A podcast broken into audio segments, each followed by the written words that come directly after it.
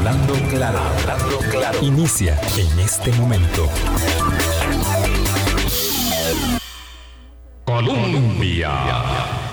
Con un país en sintonía, son en punto las 8 de la mañana. ¿Qué tal? ¿Cómo están? Muy, muy buenos días. Hoy es 23 de diciembre en la, en la previa a la Nochebuena. Hoy también, como todos los días, estamos con ustedes. La próxima semana tendremos un especial en el que trabajamos eh, Álvaro y yo para presentar eh, una serie de eh, conversaciones muy espontáneas e, y perdón, edificantes con, con Mauricio Corrales. Se las presentaremos debidamente el lunes, pero bueno, tendremos un pregrabado para esta semana especial, mientras, igual que pues la mayoría de la gente descansamos unos días. Álvaro, ¿qué tal? ¿Cómo estás? Muy buenos días. Buenos días, Vilma. Buenos días también a ustedes allá en sus casas, en sus espacios de descanso, algunos, de trabajo, muchos otros también. Tengo que decir que me complace ver que hay autoridades políticas en funciones a esta fecha. No lo digo solamente por nuestro invitado de hoy aquí en la cabina de Radio Colombia, don Andrés Valenciano, ministro de Comercio Exterior, sino también por, por los diputados que todavía hoy sesionan y están viendo temas eh, críticos. Sobre todo, sobre todo Álvaro, porque eh, parece haber dado resultado el apretón de tuercas que, eh, digamos, hizo como un empeño eh, significativo eh, eh, el diputado Víctor Morales, que ha sido el que ha llevado adelante el tema pero bueno, la fracción y los diputados que lo acompañan de otros partidos también, los líderes políticos, doña Laura Chinchilla fue muy vehemente, ha sido, ¿verdad?, en este tema para enderezar lo que es necesario enderezar, precisar, acotar y definir respecto de eh, la prohibición de la reelección indefinida de alcaldes, que es un clamor a gritos. Y por eso los medios de comunicación abiertamente hemos acompañado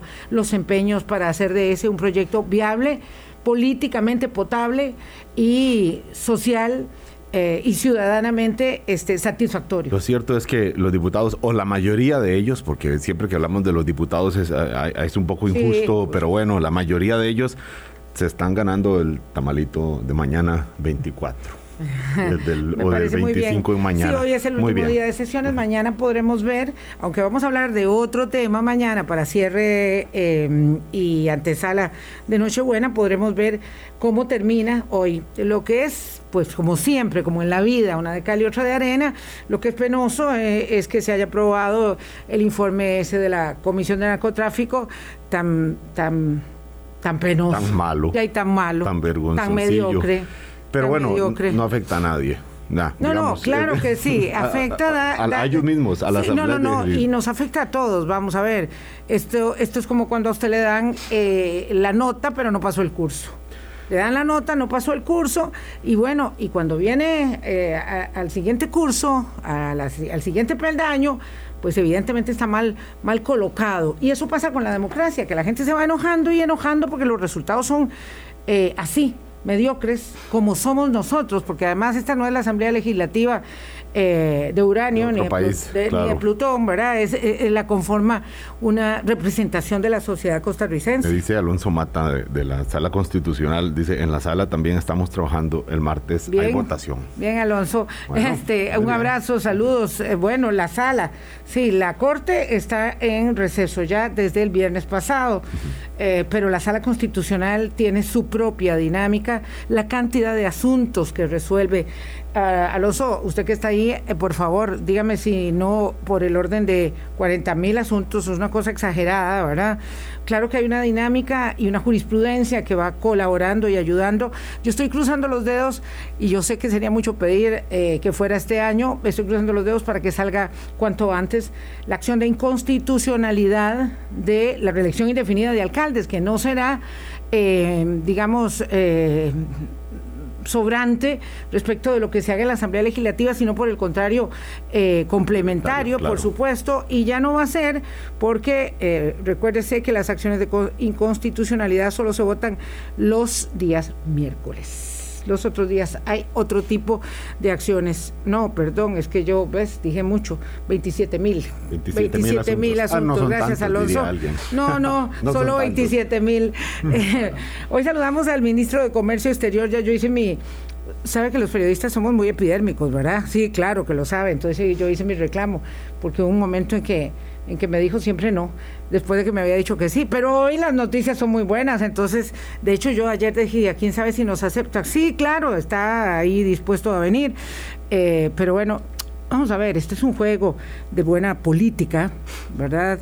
Eh, y cuando un jerarca le dice a uno que sí y luego le dice que no, como nos pasó a nosotros con don Andrés Valenciano en un momento álgido, eh, también está, digamos, definiendo desde la estrategia de la comunicación gubernamental eh, si le conviene interactuar con la prensa o no y con la opinión pública, por supuesto, porque nosotros somos los canales. Ese es, eso es parte, digamos, de la, de la definición. Uno no se siente contento nunca, ¿verdad? Sobre todo cuando tiene que salir corriendo eh, a ver cómo resuelve el asunto, pero, pero es parte del juego. Señor ministro de Comercio Exterior, Andrés Valenciano, le ha tocado eh, navegar en tiempos complejos. No sé qué tal están sus relaciones con el presidente de la República y el resto del gabinete. Cuéntenos ya de cara a la Navidad, porque a, a estas alturas del año ya uno pues se entrega los, los regalos, se come el tamal, el queque y parte sin novedad. No sé si fue así en su caso. Buenos días. Buenos días, no, muchas gracias de nuevo por la, la invitación. Eh, también hay dinámicas, ¿verdad? Claro. De, de, a todos nos salen emergencias y cosas que tenemos que atender que, que necesitan, pues, la agenda de uno es, está viva, ¿verdad? Constantemente. Entonces, es, es, hacer malabares. Dentro de los muchos malabares que uno tiene que hacer, también está el tema de la agenda, pero siempre agradecido por el espacio, eh, particularmente en un medio como, como el radio, donde uno puede extenderse un poco más en los argumentos y tener un, un debate un es poco cierto. más profundo que a veces en otros medios en donde se acota mucho más y, y no permite pues extender y, y, explicar con profundidad algunos de los, de los temas que vemos. Y bueno, pues muy contento de estar acá, pues que sí, ha sido un año complicado para, no solo para el comercio, sino para el mundo entero en todos los sectores, pero hoy pues buenas noticias desde el sector de comercio exterior. Claro, que... y de eso vamos a hablar mucho. Lo que pasa es que no me contestó la pregunta. ¿Cuál? Digo, eh, ¿Cuál ¿qué tal sus relaciones con el presidente de la República? Este, esto, esto viene a colación a cuenta de eh, que evidentemente hubo una fricción muy significativa de esta que se salvó don Andrés Valenciano, digo yo, no cualquier ministro sale, este, sale airoso eh, a propósito de la decisión del Ejecutivo de designar en su día a don Otón Solís como representante de Costa Rica ante la OCDE. Ese es uno de los capítulos, eh, digamos, tortuosos eh, con el que termina la administración en este año 2021 y eh, que deriva luego en el nombramiento del exministro de Comercio Exterior Alexander Mora, que entiendo ya está en Francia, uh -huh. eh, como representante nuestro ante la OCDE. Pero bueno, ese fue un pulso muy complejo. Digo que no cualquier ministro sale airoso de una tarea, uh -huh. de, una, de una circunstancia como esa.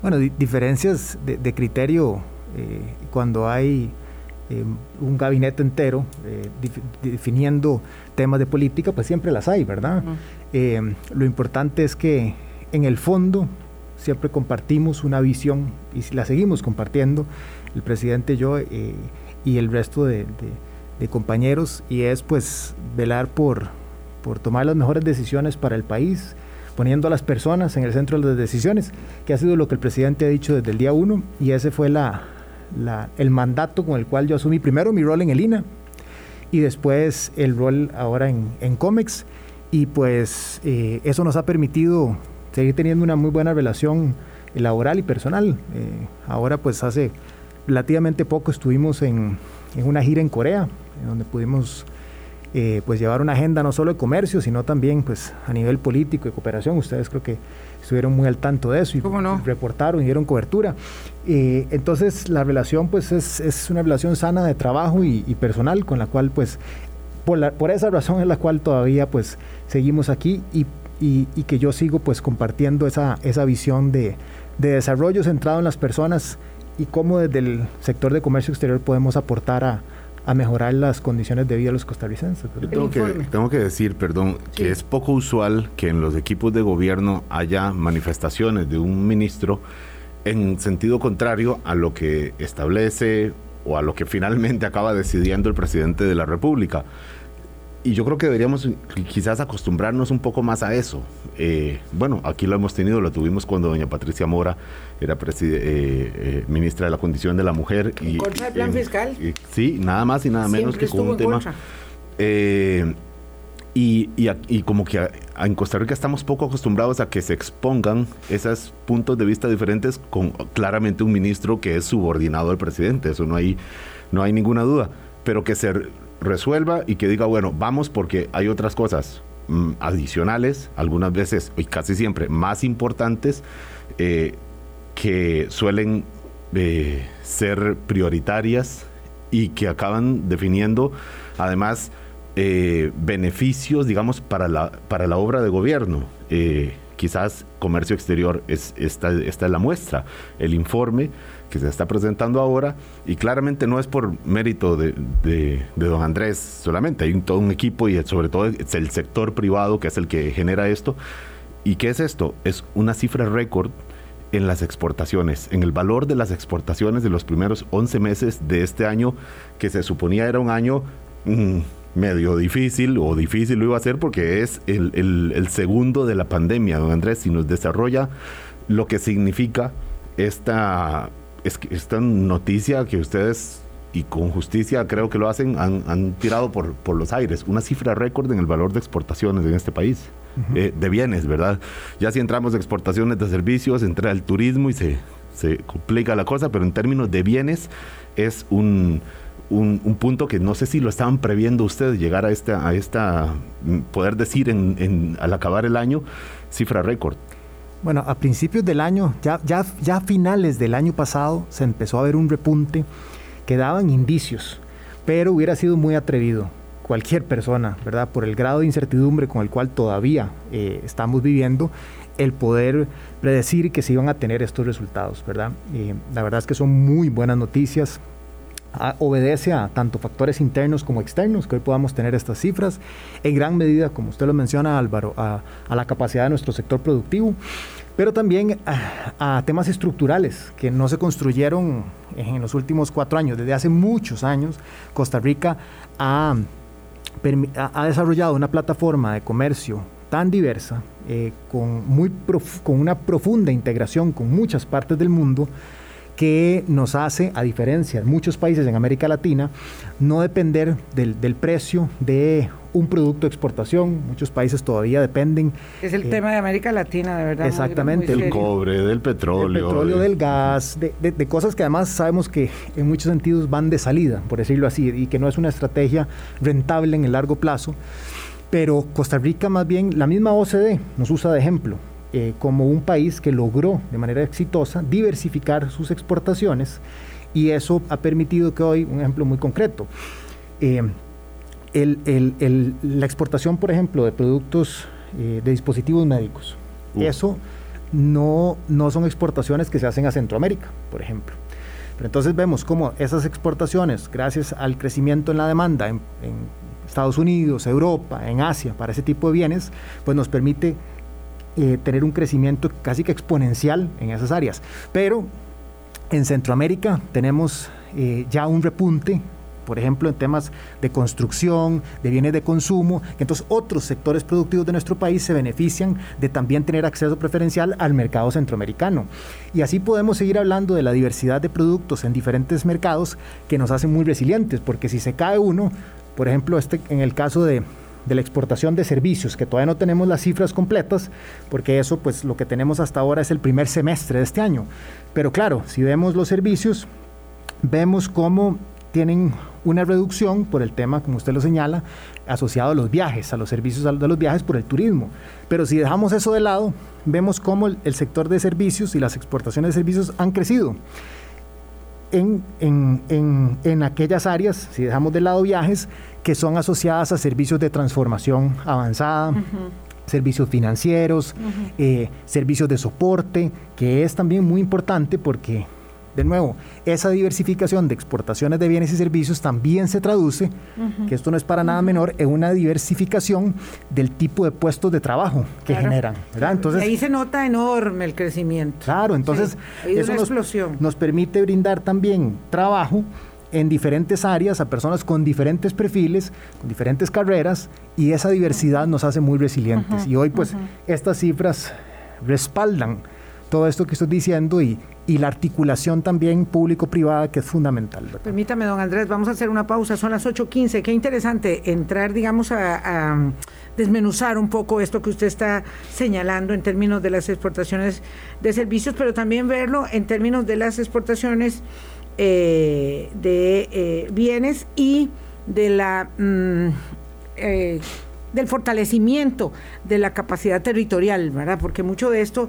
se le atribuye usualmente, de eso oímos hablar siempre, a la zona, a la gran área metropolitana, y por supuesto el, camino hay que empujarlo en, en, todo el territorio y eso, eso ya se está empezando a observar. 8.15, volvemos. Hablando claro. Colombia con un país en sintonía. Son las 8.18 minutos de la mañana. Ayer referimos algunos de los lugares donde está abierta la vacunación. Tengo que decir eh, que en nuestra área de salud, digo, yo me apropio eh, como eh, habitante de Curridabad y hacer este pequeño anuncio. Tenemos vacunación hasta el 31 de diciembre.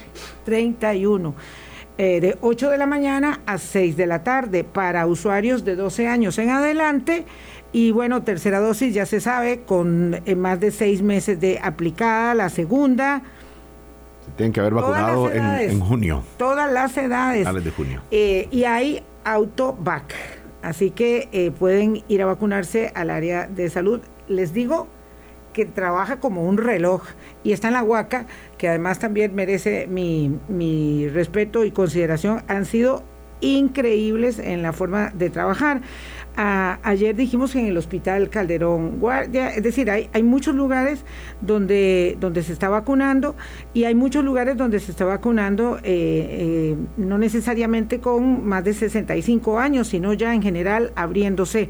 Frente a la clínica Carlos Durán también están vacunando tercera dosis eh, para menores de 65, se aplica AstraZeneca. Hay gente que se asusta por ello, pero la combinación de vacunas, lo hemos dicho, es muy poderosa, genera buen resultado. Mañana vamos a conversar de eso y de temas de Navidad con el doctor Bosch, así que lo podremos este, analizar. Paréntesis necesario para don Andrés Valenciano, ministro de Comercio Exterior, nos detalle un poco dónde están, digamos, las fortalezas más significativas de la exportación del país, sabiendo que es este el músculo que se desarrolló porque falta el otro, el, de la producción interna, el de la eh, ah, dinamización de los sectores eh, internos. Pero ¿dónde están nuestras fortalezas hoy?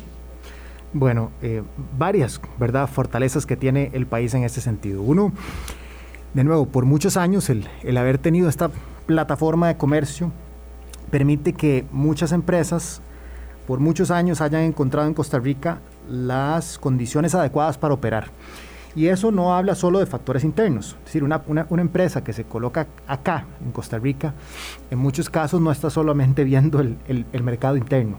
Dice, bueno, si yo estoy en Costa Rica, ¿qué es, por, qué, por, qué, ¿por qué me voy a ir a Costa Rica? Además del talento, la seguridad jurídica, la, el alineamiento a temas como la sostenibilidad, que me, me, permite a mí como empresa diferenciarme del mercado, pero también es porque Costa Rica tiene una plataforma de comercio que tiene 16 eh, tratados de libre comercio que conectan con dos terceras partes de la economía mundial. Y entonces, claro, estoy basado en Costa Rica, pero tengo acceso preferencial al eh, mercado norteamericano, a la Unión Europea, al Reino Unido, a China, a Corea, a Singapur, a Sudamérica, ¿verdad? Entonces, es, esa combinación de factores por supuesto, las ventajas, como mencioné, de nuestros factores internos, talento humano es, es clave, es, es, ha sido de nuestras eh, variables que nos han diferenciado de, muchos países alrededor del mundo, pero cada vez más se convierte también en, en un reto, ¿verdad? Porque las exigencias la especialización que se requiere,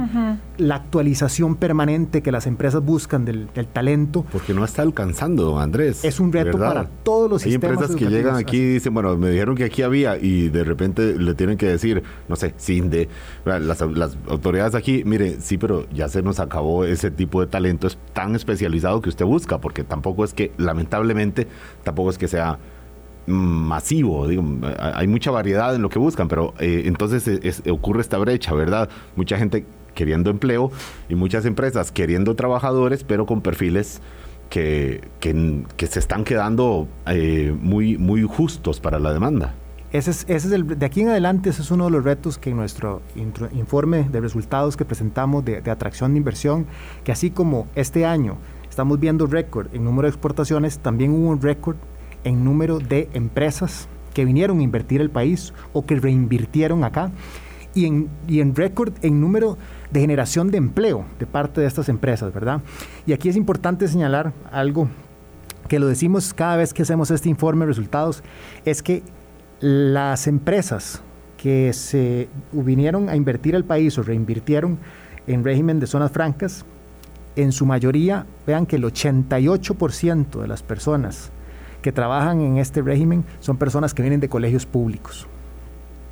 porcentaje de mujeres que trabajan en estos puestos de trabajo ha venido aumentando y eso ha sido también estrategias que hemos impulsado, no solo de la parte pública, sino muchas empresas de manera muy proactiva, eh, trabajando en temas de equidad de género, muy comprometidas con esto, nos ayudan a brindarle oportunidades mujeres, personas jóvenes y cada vez más las empresas están haciendo también de nuevo, de manera muy articulada con el sector público, un esfuerzo por dar trabajo para personas mayores de 40, ¿verdad?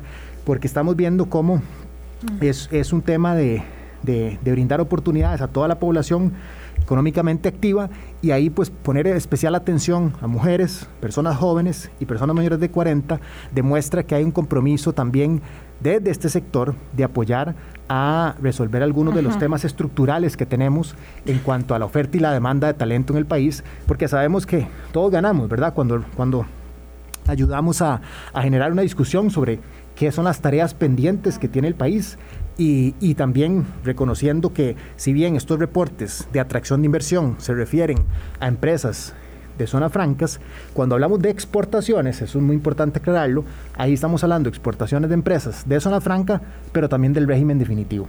Y los números que vemos hoy es que hay un 17% de incremento en las exportaciones de empresas del régimen definitivo. Eso es importante también. Vamos a ver, don Andrés, vayamos por partes. Sí. Obviamente nos derivamos de la conversación a otro lado en lugar de terminar con el tema que estábamos tratando, pero no importa. Eh, para eso eh, pues, espontáneamente volveremos luego. Eh, el asunto es que, eh, pues a veces damos cosas por descontados que no todo el mundo entiende que es el régimen definitivo, ¿verdad? Este, a mí me gustaría que usted, digamos, cuando hable del récord de las empresas y el récord de la generación de empleo, como usted, claro, tiene todos los números en la cabeza, diga cuál es ese récord, ¿verdad? ¿Cuál es ese récord en empresas y en generación de empleo? y después, cuando habla de las mujeres y los mayores de 40 años, entender si estamos hablando de políticas públicas que están eh, como acción afirmativa mm, reforzando incentivos para esas empresas, porque en una campaña electoral todo lo que se dice parece que no se está haciendo nada. Mm. ¿Entiende? Cualquier cosa es una propuesta, dice, nosotros vamos a llegar y vamos a hacer A, B y C, y uno dice, pero todo esto, ¿por qué nadie lo estaba haciendo? Y claro, todo esto se estaba haciendo y se está haciendo en un proceso que es un continuum en una política de Estado, porque Costa Rica tiene una política de Estado en comercio exterior indudablemente, bajo los azules, los rojos o los amarillos, que se ha mantenido y que ha logrado llegar a la consolidación de estas cifras. Entonces, como para ir, digamos, que, podamos ir entendiendo todos eh, de lo que estamos hablando. Claro.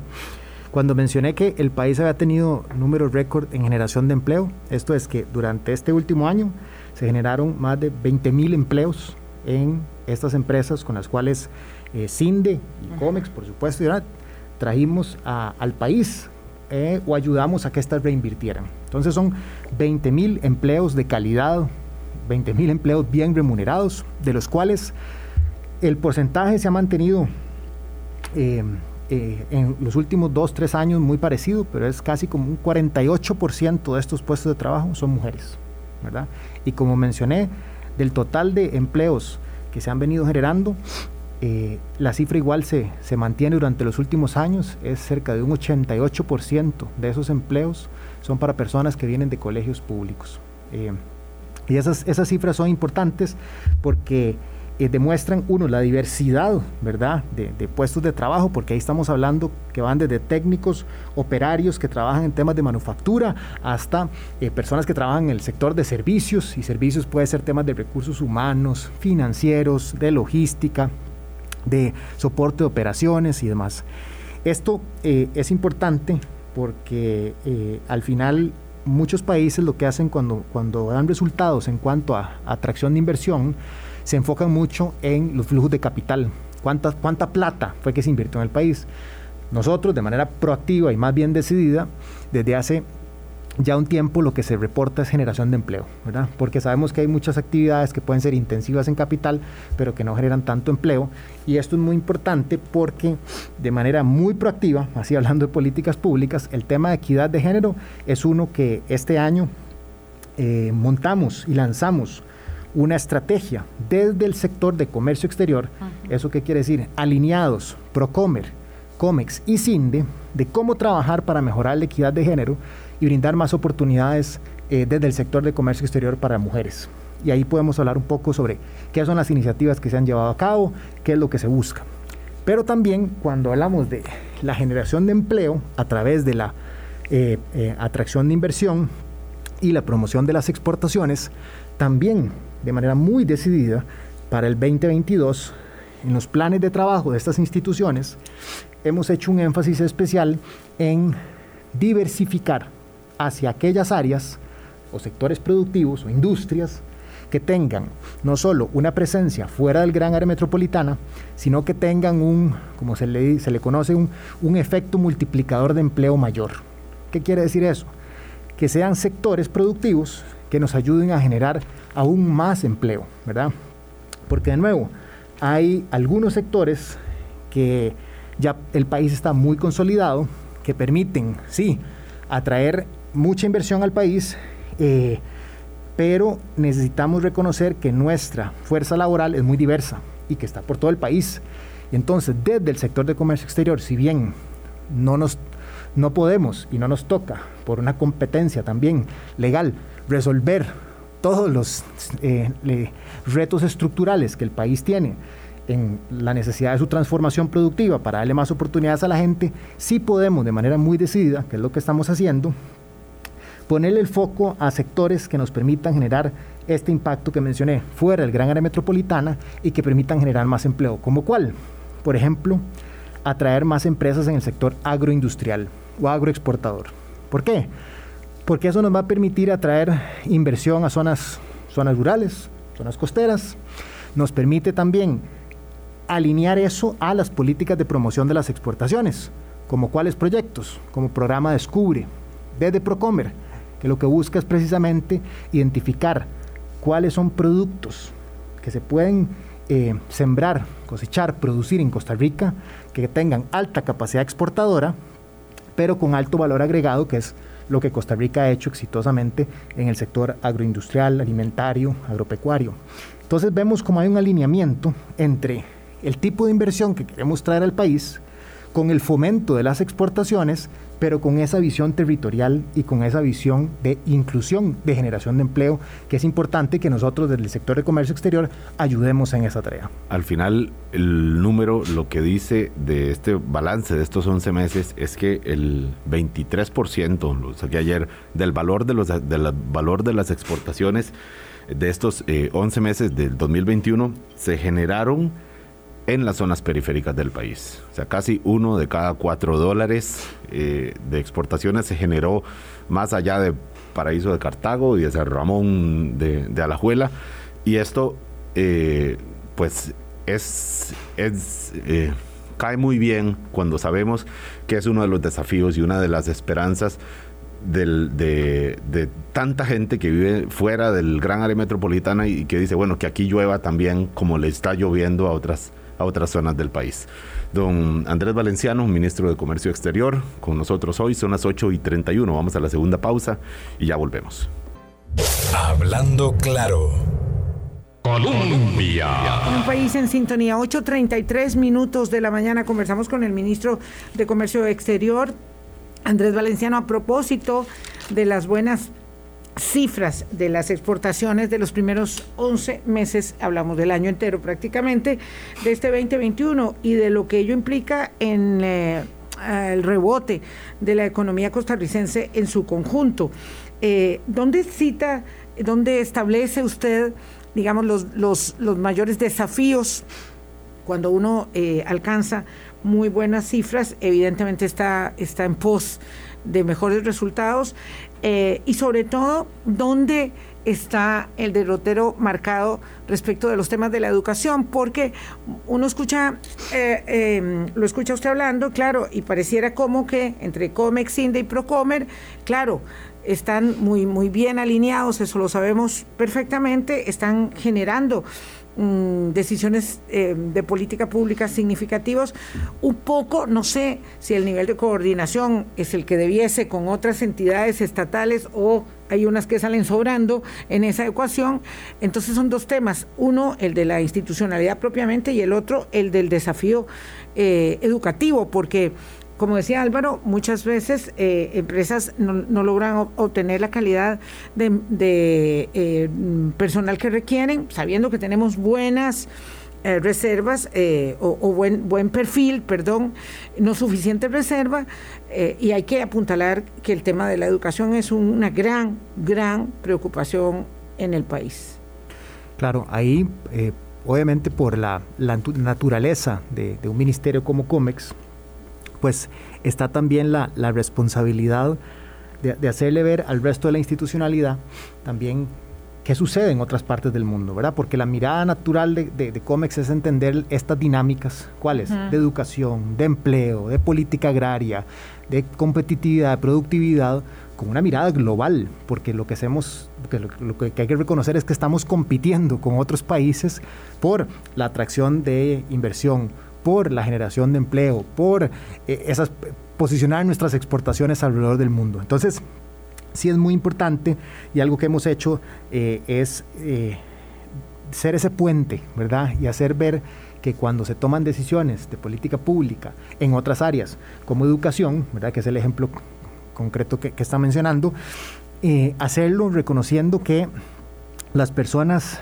requieren formarse para un mundo globalizado, un mundo globalizado en donde las tendencias disruptivas en el mundo laboral, en la forma como nos comunicamos, como nos movemos, como trabajamos, como aprendemos, como aprendemos obedece a estas tendencias globales y que el hecho de tener muchas empresas multinacionales eh, aquí instaladas en el país nos da realmente es una ventana a las tendencias de futuro que ya se están dando muchas veces en el sector productivo que va a veces mucho más adelante y nos permite entender, bueno, cómo estas tendencias ya se están aplicando en la forma como estas empresas trabajan y eso nos permite también identificar a dónde tenemos que mejorar en nuestro sistema educativo para dar más oportunidades a que las personas puedan vivir una vida plena en ese mundo que es el que se, que se está desarrollando. Pero ejemplifiquemos eso, digamos, de una manera muy contundente. Es como las empresas por ejemplo, eh, dicen, no, es que nosotros estamos ubicándonos y expandiéndonos en el mundo, pero aplicamos tales políticas de género, por ejemplo. Así es. Entonces, claro, no es que simplemente, eh, digamos, es un es una, eh, una graciosa concesión. Es que hay empresas que dirán, yo voy a ir a Costa Rica, pero quiero que se cumplan con tales condiciones medioambientales y tantas condiciones de política pública para la generación de empleo para las mujeres o para los mayores de 40, en fin, eh, es decir, esto es, es, un círculo eh, virtuoso. Así es, y lo, valioso es que hemos encontrado que una visión de desarrollo país, Costa Rica, que le ha apostado por muchos años al tema, por ejemplo, la sostenibilidad ambiental o al tema de la inclusión, ahora tanto el sector productivo como nuestros grandes socios comerciales, por ejemplo la Unión Europea, que ahora tiene políticas muy ambiciosas bajo el nuevo Pacto Verde, que lo que quiere decir es, nosotros vamos a seguir teniendo relaciones comerciales con países que tengan ciertos estándares ambientales. Bueno, eso para Costa Rica más bien es una ventaja competitiva porque nos permite decir, eso es un compromiso que ya nosotros hemos venido construyendo que nuestro sector productivo entiende que tiene que seguir mejorando sus estándares, las certificaciones, para poder tener un acceso preferencial a un mercado tan importante como lo es la Unión Europea como un ejemplo, pero al mismo tiempo nos permite atraer inversión en el país porque tenemos un alineamiento en los objetivos y los KPIs así duros que estas empresas tienen de medir su desempeño, ¿verdad? Indicadores de desempeño que, tienen metas que, por ejemplo, desde sus casas matrices en Estados Unidos o en otras partes les dicen a, a, la empresa que está ubicada en Costa Rica, necesito que usted me mejore la equidad de género. Pues, ¿Verdad? Y, y hoy vemos cómo eso nos ha permitido y gracias a, por supuesto, que es al trabajo de las personas y demás, pero la, persona que dirige Intel en Costa Rica, ¿verdad? Ileana eh, Rojas. es un ejemplo para los hombres y las mujeres de este país del trabajo duro, la disciplina, el esfuerzo y la constancia. Pero al mismo tiempo vemos cómo permite posicionar a Costa Rica como que es un país en que tiene una mujer liderando una de las empresas multinacionales más importantes del mundo, que ahora le dieron un puesto de vicepresidencia a nivel global, ¿verdad? Entonces vemos cómo ella desde hace muchos años viene trabajando el tema de equidad de género y encuentra en Costa Rica que hay un Ministerio de Comercio Exterior, una promotora de comercio y una agencia de atracción de inversión que tienen una estrategia de equidad de género que se complementa con esos esfuerzos que están haciendo estas empresas por dar más oportunidades a mujeres, ¿verdad? Uno dice que da género como uno de los ejemplos, pero está el de las personas que tienen capacidades especiales o, digo, cuando Intel abandera, no sé, eh, el desfile del orgullo gay, eh, no está eh, haciendo tampoco una, una concesión, digamos, sino una afirmación contundente de una política de derechos humanos que puja, ¿verdad?, por el establecimiento de eh, formas de interrelación en la convivencia eh, eh, social en la que la empresa o el empresariado se hace parte de, esos, de esos logros. De modo que cuando accedemos a algo como, por ejemplo, el matrimonio igualitario, no se está, o sea, no, no vemos que eso forma parte, digamos, de la consolidación de la política del comercio exterior del país. Y no, y no solo, que ya es mucho eh, logro por dicha, por cierto, eh, de los derechos humanos. Lo que pasa, mm, Vilma, es que todo se resume en la palabra inclusividad. Y esto, eh, de esto sacan ganancia las empresas. No, es, no es porque qué buena gente están o, ay, se conmovieron con este sector vulnerable. Está probado por las escuelas de negocios que la inclusividad genera réditos a las, a las empresas, que al final esa es la razón de su existencia, generar réditos a las empresas privadas y esto por supuesto se encuentra alineado con la atención de grupos eh, vulnerables. Y cuando decimos grupos vulnerables pueden ser de diversa índole, específicamente en lo geográfico. Por ejemplo, eh, don Andrés, ¿cómo entender que que digamos estos, eh, no sé, 17%, según los datos que me pasaba aquí su, su colaboradora de, comunicación, creció el empleo en las zonas fuera de, del, del, gran área metropolitana, según eh, CINDE, las empresas transnacionales. Y usted dice, el 88% de esta fuerza laboral viene de colegios públicos. Pero ¿cómo vive usted, y tal vez repitiendo un poquito la pregunta que hizo Vilma, cuando ve que esa educación pública, que esos colegios públicos que eh, están eh, preparando y que han, durante mucho tiempo han preparado, bien que mal, a toda esta fuerza laboral, están en este momento de crisis, del apagón educativo que han llamado los expertos, ¿cómo hacer para que este gran fortaleza de la que nos ufanamos de nuestra, nuestro talento, la educación, más allá de lo técnico, sino en general la educación, en este momento esté flaqueando y esto puede eventualmente cobrarnos en la factura de la productividad, de la generación de exportaciones a un plazo mm, más corto del que, del que, del que uno quisiera. Así es, así como el talento humano ha sido la principal ventaja, la principal oportunidad eh, de, de, lo principal, la principal variable, una de las principales variables por las cuales las empresas no solo vienen a invertir en nuestro país, sino que tenemos el talento para que estas empresas exportadoras logren competir a nivel mundial, ¿verdad? Y logren penetrarse en, y posicionarse en mercados sumamente competitivos, es también el, talento humano, es el principal reto que tenemos hacia adelante. Y lo están viviendo países alrededor del mundo, porque la transformación del mundo laboral se ha dado de una manera tan acelerada que le ha puesto una presión enorme a todos los sistemas educativos, de cómo de la misma forma como constantemente se van buscando nuevas especializaciones, nuevas certificaciones, ¿verdad? Eh, el talento humano tiene que ir de la mano con eso. Eso es una presión enorme para el sistema educativo, no solo para asegurar la formación adecuada durante los primeros años de, vida de las personas. Es decir, no solo asegurar que cuando una persona sale del colegio tiene ya un dominio básico de ciertas de ciertos conceptos, ciertos conocimientos, tiene ciertas habilidades para la vida y para el trabajo, sino de ahí en adelante, por el resto de su vida laboral, como el sistema educativo, una combinación de, sí, la educación superior universitaria con la educación técnica, que cada vez juega un papel más importante en ese acompañamiento eh, del aprendizaje permanente, pero también cómo hay, y la respuesta a esto en países, eh, ha sido mucho alianzas público-privadas, ¿verdad? Porque el sector privado reconociendo que necesita invertir en su gente, en su talento humano, pero también necesita de el, las políticas públicas que también vayan alineadas, que permitan esa, eh, porque el sector privado no lo va a poder resolver todo, no tiene todos los recursos para formar a todo el mundo y también tiene que haber una formación más integral. Sí, no solo crear empleados. Claro, eh, y eso pues también pasa por, por reconocer que la, la, educación al final es para, para la vida, para poder desenvolvernos y participar de manera activa en la vida política, social, económica, laboral eh, eh, del mundo. Y eso, pues, esa formación más integral, pues, debe hacerse, y esta es la parte más importante, debe hacerse considerando los nuevos requisitos del mundo laboral.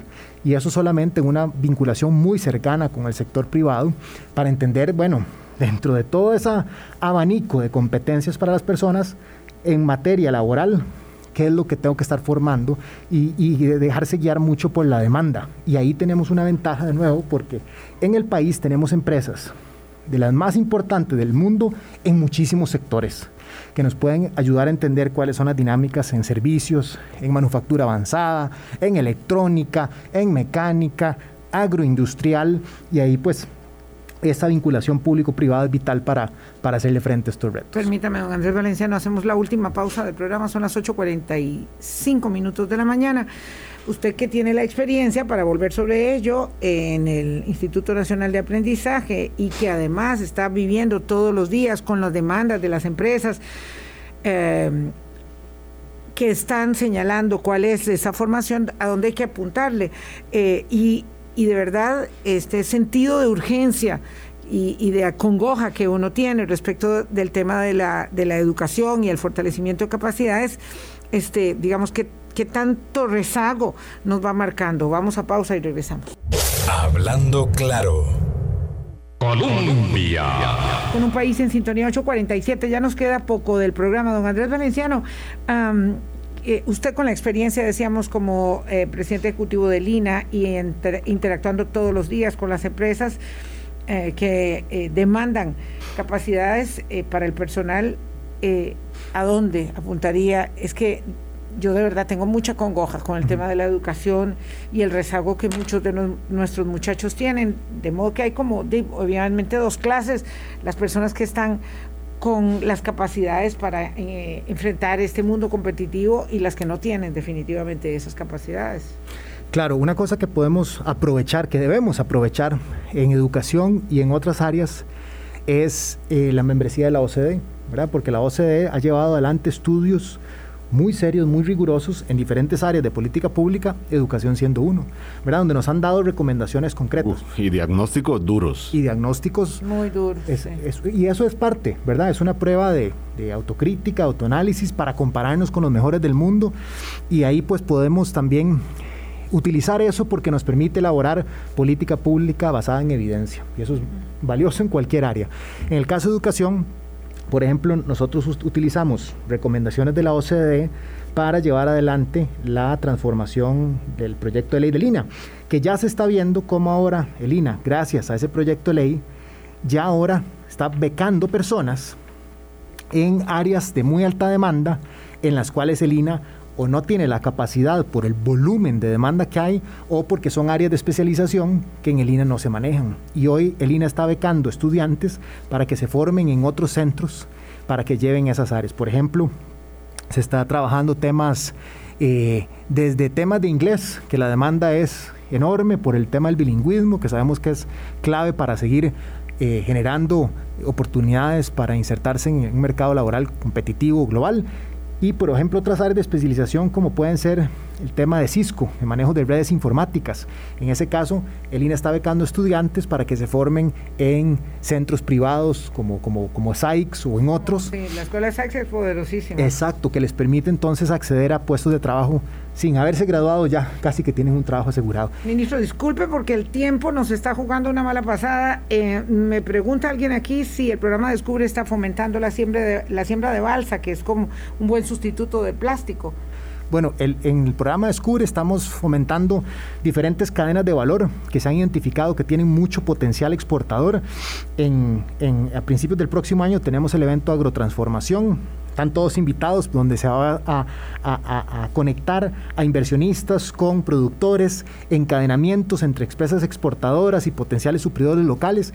la balsa no, pero sí se está fomentando la siembra de la vaca que es una musácea, es decir, una, planta parecida al banano, al plátano, porque esto es una fibra textil eh, natural que tiene muy alta demanda para los sectores como el, de la industria, de la moda y otros, eh, que permite tener eh, un proceso de producción mucho más amigable con el medio ambiente, en donde Costa Rica tiene pues mucho potencial de posicionarse como el productor de abacá para suplir demanda de un mercado que se está transformando bajo estándares ambientales. ¿Cáñamo va por la misma ruta? Y cáñamo va por la misma ruta, tanto para la parte, eh, hay muchísimo potencial, la parte eh, textil hay mucha competencia, pero lo que sí vemos en la parte eh, medicinal más sofisticada, más avanzada, Costa Rica ahí tendría una ventaja competitiva que ya se han hecho varios estudios del Departamento de Inteligencia Comercial, tanto de CINDE como de Procomer y de COMEX, que demuestran que el país puede ser muy competitivo en estas áreas. Ha habido que rogarle al Ejecutivo para que impulse el proyecto de cannabis y, cáñamo, ciertamente, que está por eh, esperar,